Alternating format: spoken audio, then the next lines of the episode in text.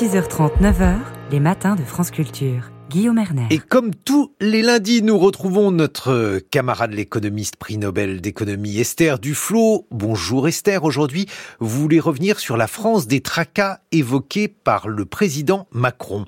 Bonjour à toutes, bonjour à tous.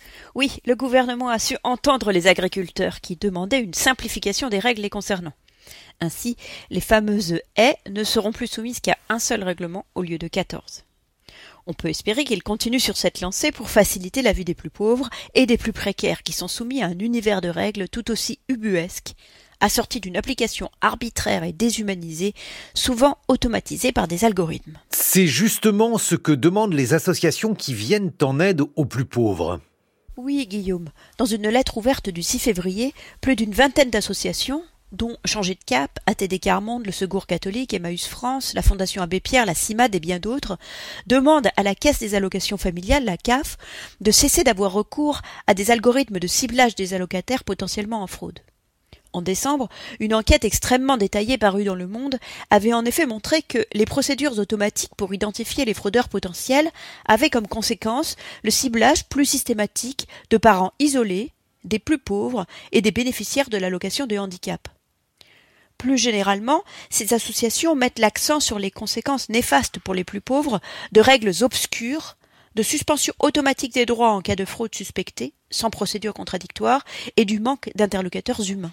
Pourtant, Nicolas Grivel, le directeur de la Caisse nationale des allocations familiales, se défend de toute forme de discrimination. Effectivement, Guillaume. Auditionné par le Sénat, Nicolas Grivel s'est défendu de tout ciblage explicite des mères célibataires ou de ceux qui reçoivent l'allocation handicap cette audition vaut la peine d'être écoutée. Par exemple, en réponse à une question d'Adèle de Seine-Saint-Denis qui lui demande s'il existe un ciblage sur les plus pauvres, Nicolas Grivel explique que l'algorithme identifie plus facilement les publics les plus précaires et les personnes recevant l'allocation handicap, justement parce que les règles les concernant sont plus complexes. Par ailleurs, leurs revenus sont plus instables, viennent de multiples sources, et donc, entre guillemets, ils se trompent souvent. Et il faut bien que l'État puisse récupérer ces indus. Donc, statistiquement, nous dit-il, c'est bien normal que les contrôles tombent plus souvent sur eux. Sans nous révéler la sauce secrète de son algorithme, Nicolas Grével touche un sujet qui préoccupe beaucoup ceux qui développent ce type d'outil, celui de la justice algorithmique.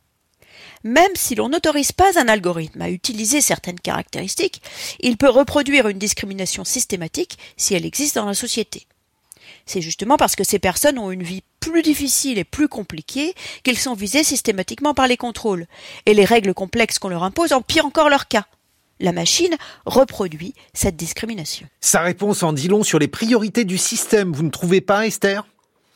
C'est tout à fait vrai, Guillaume.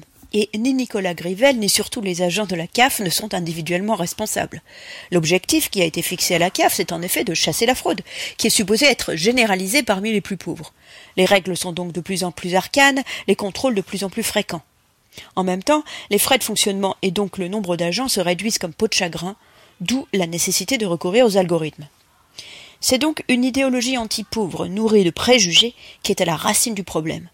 Cette défiance est également l'une des raisons du non-recours, comme l'ont montré plusieurs études. Parfois, ce sont les demandeurs qui sont rejetés, parfois les plus précaires font l'hypothèse qu'ils seront rejetés de toute façon, ou bien ne candidatent pas par honte d'être identifiés comme l'un de ces pauvres soi-disant paresseux. Le plus triste, Guillaume, c'est qu'il y aurait nettement plus d'argent à gagner en allant chasser l'optimisation fiscale chez les plus fortunés.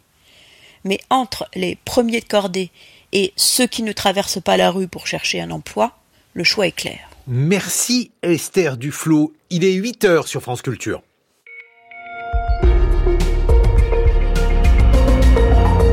Et voici le